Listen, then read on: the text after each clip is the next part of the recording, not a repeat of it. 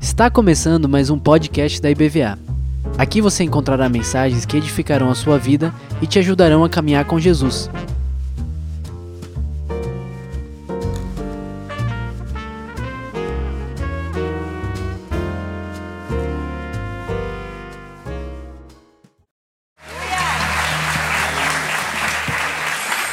Essa banda hoje está completa, né? Podem sentar. Se vocês quiserem ficar aqui, até porque não tem tantos lugares, né? Estou falando vocês, o pessoal que canta pode descer, mas o pessoal que está sentado, se quiser ficar, se precisar descer, fiquem à vontade. Vamos meditar. Palavras de Deus, Isaías capítulo 55. Nós estamos começando a semana da Bíblia com a série de palestras. O pastor Álvaro falou hoje pela manhã, palavra de Deus versus palavras de homem. E eu quero falar nessa tarde e noite também, nós vamos ter outro culto sobre o poder curador da palavra. Todas as palestras que nós vamos ouvir essa semana, quarta-feira, nós vamos ter o pastor Fábio Ito, ele veio de São Paulo, ele é diretor da Faculdade Evangélica Latino-Americana e ele vai falar para nós aqui. Não perca o culto de quarta-feira. Depois, na sexta, sábado e domingo, nós vamos ter o pastor Leônidas conosco. E hoje eu quero meditar com vocês sobre o poder curador da palavra. A gente precisa entender esse valor, a gente precisa perceber o quanto é importante a gente conhecer a eficácia que a palavra de Deus tem na nossa vida. Marque esses versículos, leve para você rever, estudar e, se possível, ensinar outras pessoas. Os pais, principalmente, precisam ensinar seus filhos a amar essa palavra. Porque se eles não amarem essa palavra, eles vão ser influenciados por outras fontes. E isso preocupa demais hoje. Quem é que vai formar a mente, o coração dos nossos filhos? Se não for a palavra de Deus, nós estamos em apuros. Então, mais do que eu ouvir uma mensagem, eu preciso transformar isso em ensino para os meus. E eu preciso garantir que eles vivam essa realidade. Não só o ensino, mas a vivência, a experiência. Então, assim, para a gente falar do poder curador da palavra, a gente está falando sobre a capacidade que a Bíblia tem de promover reestruturação pessoal não só pessoal, mas familiar, comunitária e até nacional. A palavra de Deus é poderosa para fazer uma revolução num país, numa nação, numa etnia. Eu conheço histórias e se tivesse tempo contaria para vocês como a Bíblia revolucionou a vida de uma tribo, de um povo, de uma etnia, de uma nação. A gente ouve essas coisas, mas a gente precisa acreditar nisso. E vamos ler três textos para iniciar. Primeiro, Isaías 55, a partir do verso 10 a 13. Eu considero esse texto um texto que é, é, é uma mensagem de avivamento. Por quê? Porque é um texto que conta como a gente consegue ter vida com a palavra. Ele diz assim, verso 10: Porque assim como descem a chuva e a neve dos céus, e para lá não tornam, sem que primeiro reguem a terra e a fecundem, e façam brotar, para dar semente ao semeador e pão ao que come. Aí ele compara: assim será a palavra que sair da minha boca, não voltará para mim vazia mas fará o que? O processo, aquilo que Deus quer que aconteça, aquilo que me apraz, e prosperará naquilo para que a designei. Isso diz o Senhor. E aí, qual é o resultado disso? Saireis com alegria, em paz sereis guiados, os montes e os outeiros romperão em cânticos diante de vós, imagine. Todas as árvores do campo baterão palmas. Isso é cenário assim de filme, né? Em lugar de espinheiro crescerá o cipreste, em lugar da sarça crescerá a murta, ou seja, transformação, cura, saúde. E será isso para quê? Isto glória para o Senhor e memorial eterno que jamais será extinto. Deixe marcado esse texto, a gente vai voltar nele. Mas vamos ler agora Provérbios no capítulo 3. Provérbios, logo depois de Salmos, livro de Provérbios, o capítulo 3, verso 1 e 2. Ele diz: Filho meu, não te esqueças dos meus ensinos, e o teu coração guarde os meus mandamentos. Por quê? Se a palavra de Deus estiver na minha vida, no meu coração, o que, que vai acontecer? Eles aumentarão os teus dias, vai dar para você longevidade, e te acrescentarão anos de quê? O que, que mais a gente quer na vida? A gente quer vida e paz. E ele está dizendo que quando você guarda os ensinos do Senhor, a palavra de Deus promove. Isso é um poder fantástico, tremendo, de operação interior, que faz com que a nossa vida dê resultado, prospere, ganhe longevidade. Terceiro texto que eu quero ler é Deuteronômio, capítulo 32, quando Moisés encerra a sua carreira e transfere o comando do povo de Israel para Josué. E no capítulo 32, ele está encerrando a carreira dele, ele canta uma música.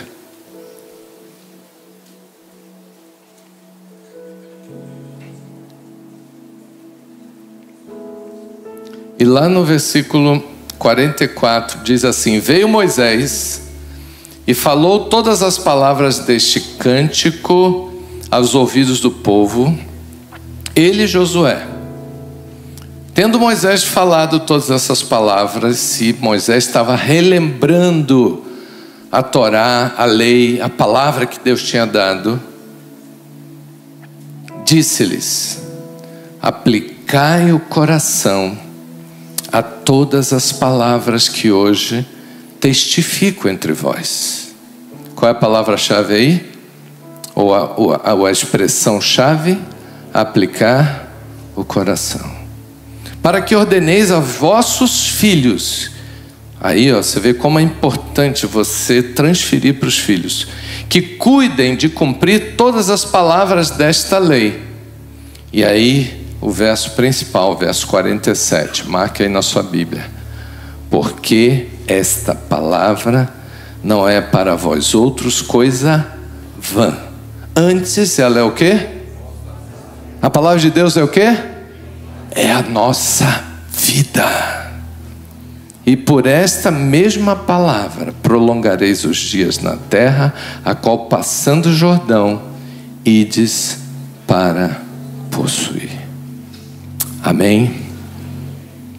Moisés chega a esse grau de declaração, de dizer: a palavra é a nossa vida, é a fonte. Eu falo isso, eu fico pensando como essa, essa mensagem cai no seu coração. Você acredita piamente nisso? Você aceita no seu coração esta ideia e na sua mente você decide andar segundo essa palavra. Porque senão ela não vai ser vida. Não vai ser nada para você. Vai ser vã. Voltando lá para Isaías 55, eu queria só comentar nessa introdução que esse essa ideia do verso 10, quando ele diz: como cai a chuva, a neve, né? E não voltam para onde estava porque desce para regar e fecundar a terra.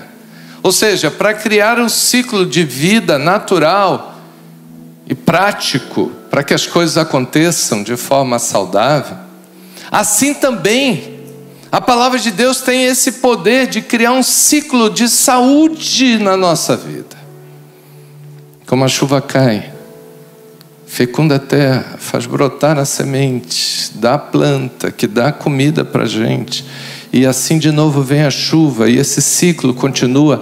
A palavra de Deus tem esse poder de restaurar a nossa vida toda vez que nós estamos lendo, toda vez que nós estamos saboreando, toda vez que nós estamos desfrutando dela. A palavra precisa ser como água que limpa, lava, purifica e vai trazendo saúde para todos nós. A água, como da chuva, que alimenta a terra e faz a vida ter sentido, ter saúde. Nós não sobreviveríamos se os ciclos da terra não funcionassem muito bem.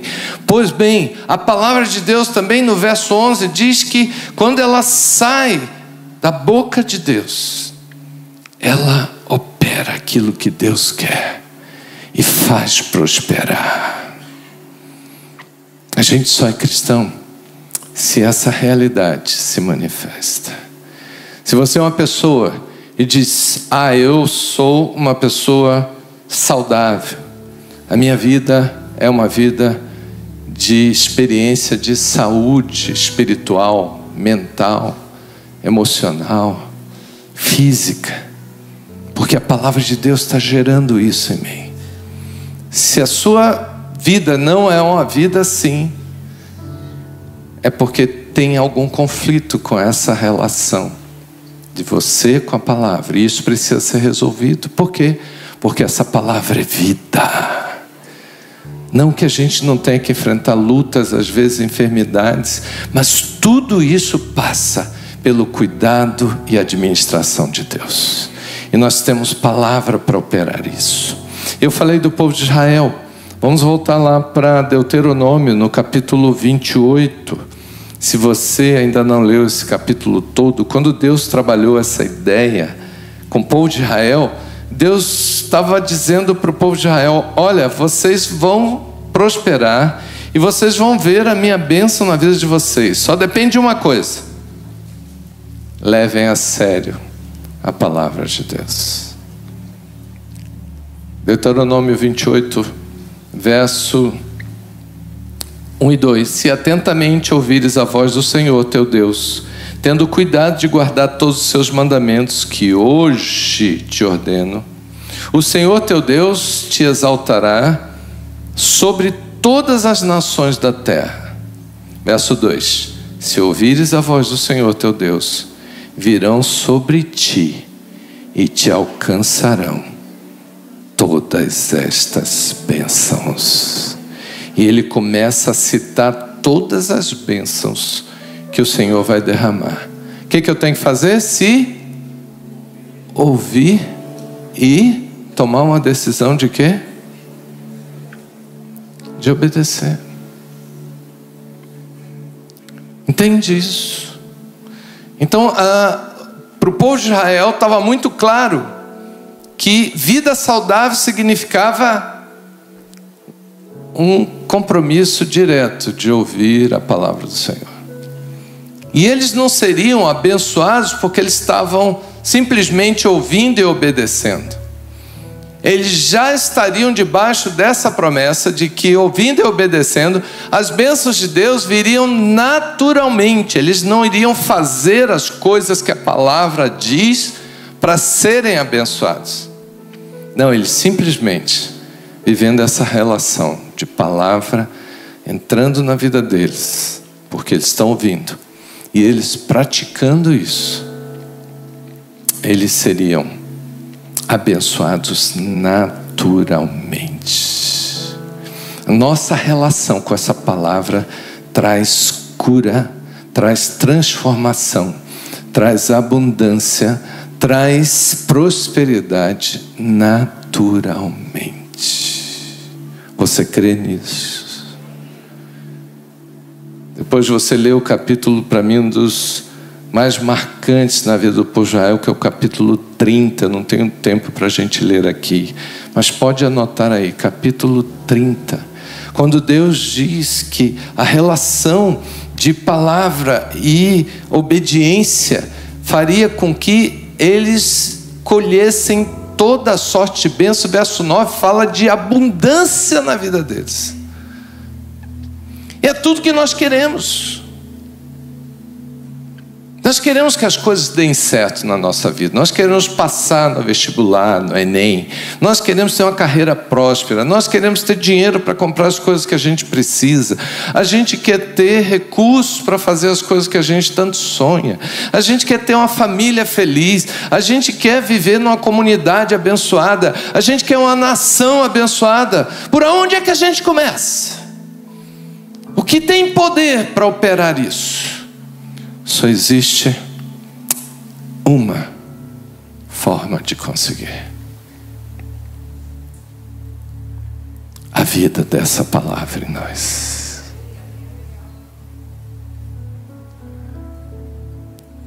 A vida não é fácil. Eu comparo a vida a um quebra-cabeças. Quem aqui já montou um quebra-cabeças de 100 peças? 100. Quem já montou um de mil? Poxa. Coloca na tela aí para mim o quebra-cabeça. A vida é assim. Quem já montou um de três mil?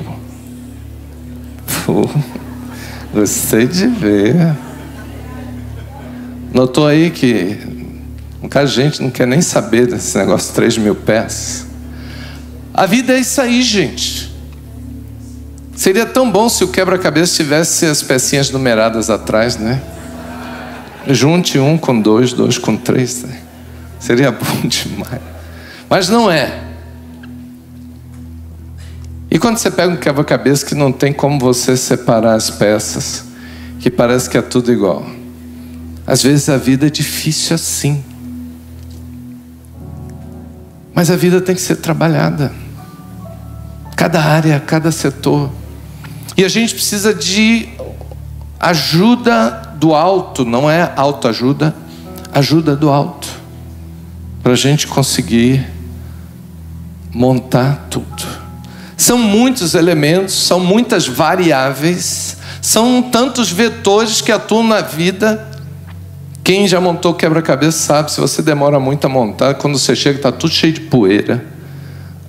Você tem maior trabalho. Como é que limpa quebra-cabeça? São muitas coisas que atrapalham. E quando se fala de família, mais complicado ainda, porque entram mais elementos que a gente não controla, que a gente não consegue operar. A gente precisa de algum comando, de alguma direção. Por onde é que a gente começa? Pelas beiradas? Quem gosta de começar quebra-cabeça pelas beiradas?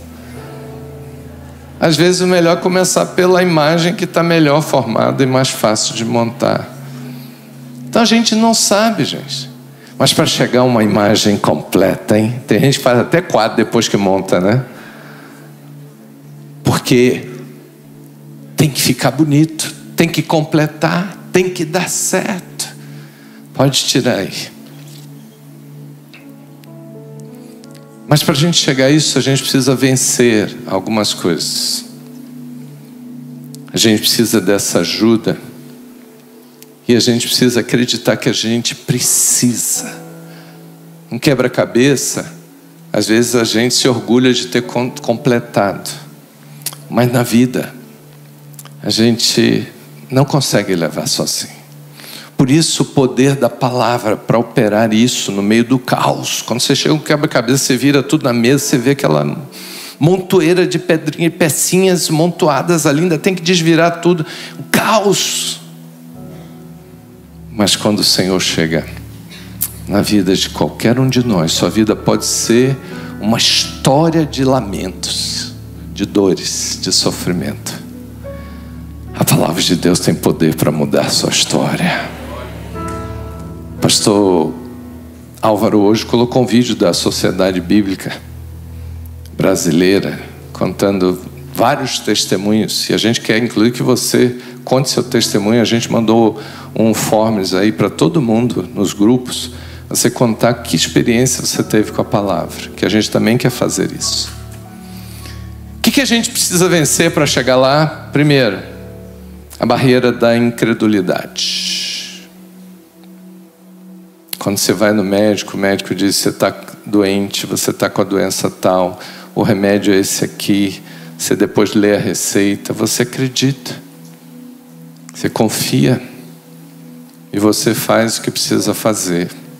Quando você vai na nutricionista e você pede para fazer uma, uma dieta para te ajudar a ter uma alimentação saudável, você acredita e você vai mudar de vida, você vai praticar outras formas né, de alimentação e vai usar outros elementos, porque você sabe que aquela receita é para uma vida saudável. A gente acredita. Agora, em relação a Deus e a Sua palavra, a gente encontra um monte de gente que tem dificuldade de confiar, fica olhando para um monte de outras fontes. A gente cantou aqui Israel, dançou, festejou quando atravessou o, o Mar Vermelho, não foi? A gente cantou essa música de um hino de vitória. Mas se você seguir a história de Israel, foi a única vez que Israel cantou um hino de vitória. Depois disso, reclamou porque não tinha água, reclamou porque não tinha comida. Depois disso, reclamou porque estava com medo dos outros povos. Depois, inventaram um bezerro de ouro, aí fizeram uma festa. Esqueceram de Deus e fizeram uma festa para um bezerro de ouro. As pessoas se perdem. Para Israel fazer festa, Deus teve que instituir as festas.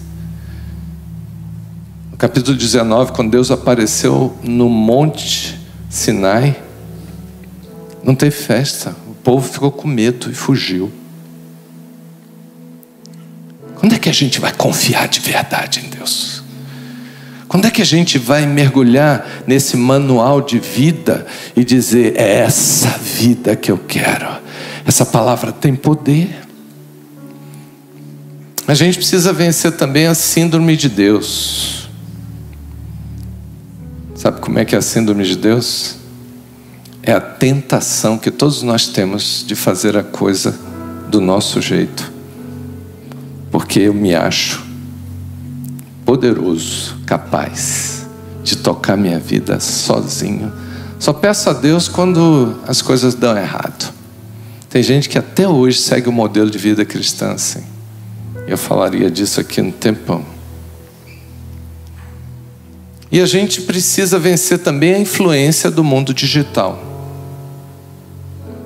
está muito forte hoje. E sabe o que, que o mundo digital faz? Ele quer saber quem é você, ele sabe até o IP do seu computador, ele sabe onde você está. E o mundo digital tem a capacidade de fazer de você uh, viver a síndrome do filho único. Conhece essa? É aquele tipo que é egocêntrico, que acha que tudo vive e existe para ele e os algoritmos, eles são perfeitas babás de filhos únicos. Tudo que você gosta, que você quer, ele vai trazer para você. Verdade? Tudo que você precisa. Esses dias eu estava na praia com o Sté e tinha um serviço lá de barco para levar o pessoal para pescar. E eu observei lá que tinha um serviço eu não sei se eu comentei, se eu não comentei, eu só sei que um dia depois, no meu celular, veio a oferta daquele serviço, daquele barco, o mesmo nome. Era até Angélica, não sei se é de Angélica, você comprou, Beto? O nome do barco. O Google, os algoritmos e todas as ferramentas da internet sabem o que você gosta e vão oferecer sempre para manter você distraído com os seus prazeres. para você fazer as escolhas erradas da vida. A gente precisa vencer isso. E eu queria tomar a ceia com vocês hoje, lendo João capítulo 6, versos 35 e 38. Já que a gente falou da metáfora da chuva que cai e fecunda a terra, molha e fecunda a terra, agora vamos falar da metáfora que Jesus usou para a ceia. Eu falei aqui no culto passado de ceia, no capítulo 6 de João.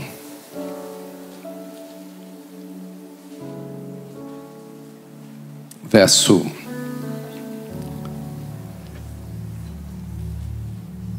trinta e cinco o verso quarenta e oito, o que que Jesus diz? Eu sou o pão da vida. O que vem a mim jamais terá fome. E o que crê em mim jamais terá sede. No verso 48 ele diz: 47 ele diz: Em verdade, em verdade vos digo: quem crê em mim tem a vida eterna, eu sou o pão da vida. Não é um chamado de operação mística unicamente, mas algo que passa por uma escolha. Comer e beber de Jesus para viver é uma escolha. Eu tenho que escolher.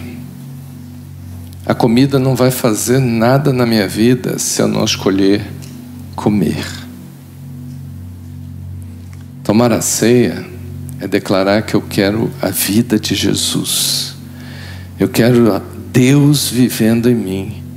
E eu escolho obedecer a palavra para que, de forma poderosa, sobrenatural, como quando eu como pão, tomo vinho, esses elementos passam a fazer parte do meu ser.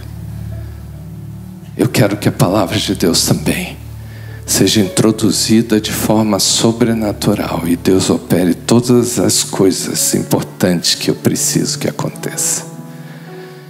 Que você possa tomar a ceia hoje, dizendo para Deus: Senhor, eu escolho comer do teu corpo, beber do teu sangue, no sentido metafórico, porque eu quero parte do Senhor em mim e eu quero ser parte do Senhor.